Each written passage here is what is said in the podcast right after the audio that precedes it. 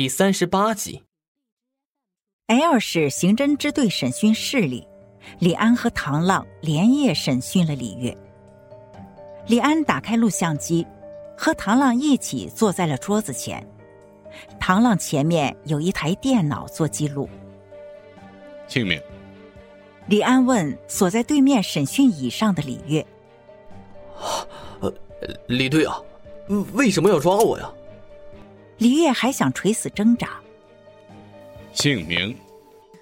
李安敲着桌子，加重了语气：“呃，李月。”李月丧气的答：“年龄。”李安再公式化的问：“二二十六。”李月乖乖的答：“为什么要杀周勇？”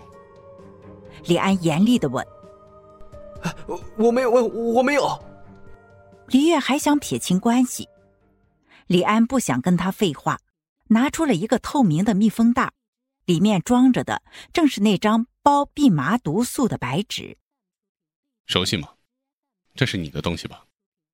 我我我。李月顿时面如死灰。哼，你抵赖也没用，上面有你的指纹。李安冷哼了一声。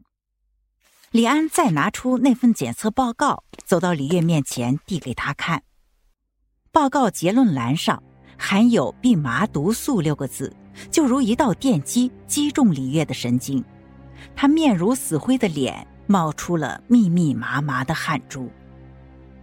你还是老实交代吧，坦白从宽，抗拒从严。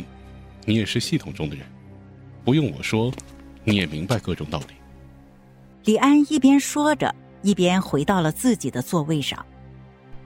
啊，一个长得很壮的男人叫我做的。李月泄气的说：“别人叫你做你就做嘛，别像挤牙膏一样，我问一句你答一句，你还是痛痛快快的从头到尾交代清楚吧。”李安不耐烦的说：“唉，都怪我。”在外面欠了很多赌债，最近债主追得紧。前天晚上，我刚下夜本。李月一边说，一边陷入了回忆。别跑！你给我站住！一帮拿着木棍、凶神恶煞的男人追着李月，为首的人大叫。情急之中，李月跑进了一条死胡同。那帮人很快就追了上来，他们用右手的木棍轻轻敲打着左手的掌心。为首的人得意地说：“ 看你还往哪跑！”李月大口大口的喘息着：“大哥，大哥，再宽容几天行吗？”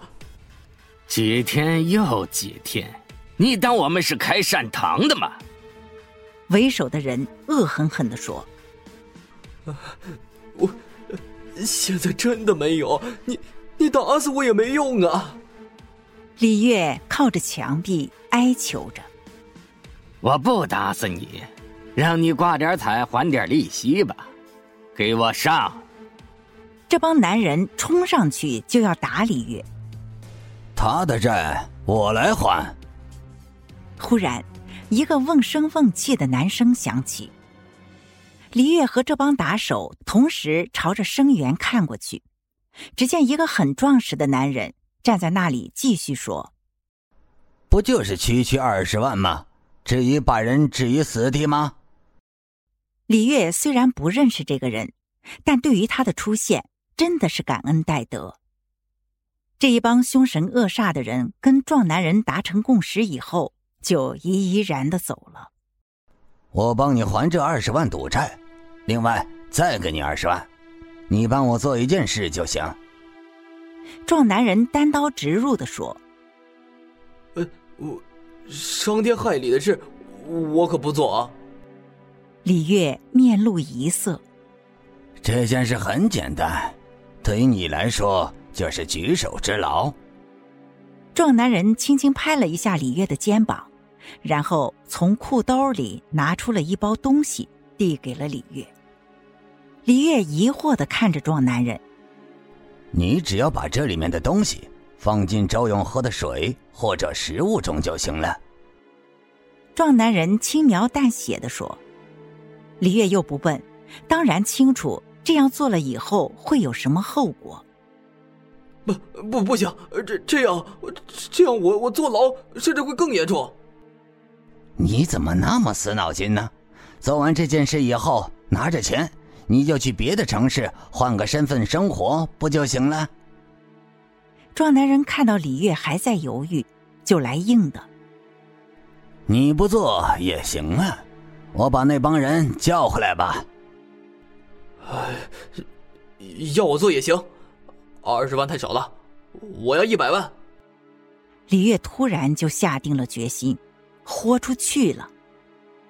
最多三十万，没有讨价还价的余地了。这么简单的事，我随时可以找到别人去做。壮男人轻蔑的说：“就为了区区五十万，你就去杀人？你受的教育呢？你的道德良心呢？”听到这里，李安发怒了。李月低头不语，满脸的悔恨。那个壮男人叫什么名字？李安牙痒痒的说：“我我也不知道，他长得高高壮壮的，说话嗡声嗡气的。”李月沮丧的说。李安从抽屉里拿出一沓照片，走到李月的面前，一张一张的给他辨认。李月一边看一边摇头，看到最后一张照片时，不由得大叫出声：“就是他，就是他！”李安眯了眯眼，拿着照片回到座位上，把照片递给唐浪说：“张鹏，看来我们的猜测没错，都是一丘之貉。”唐浪一边说一边敲打着键盘。“你还有什么要交代的吗？”李安最后问道。“呃，没有了。”李月就像一个泄了气的皮球。唐浪把审讯记录快速的看了一遍，然后打印出来，健步走到李月身边。看一下这个记录，如果没有问题，就在上面签名吧。李月签名后被一个警员带走。唐浪问李安：“李队，对这件事情你怎么看？”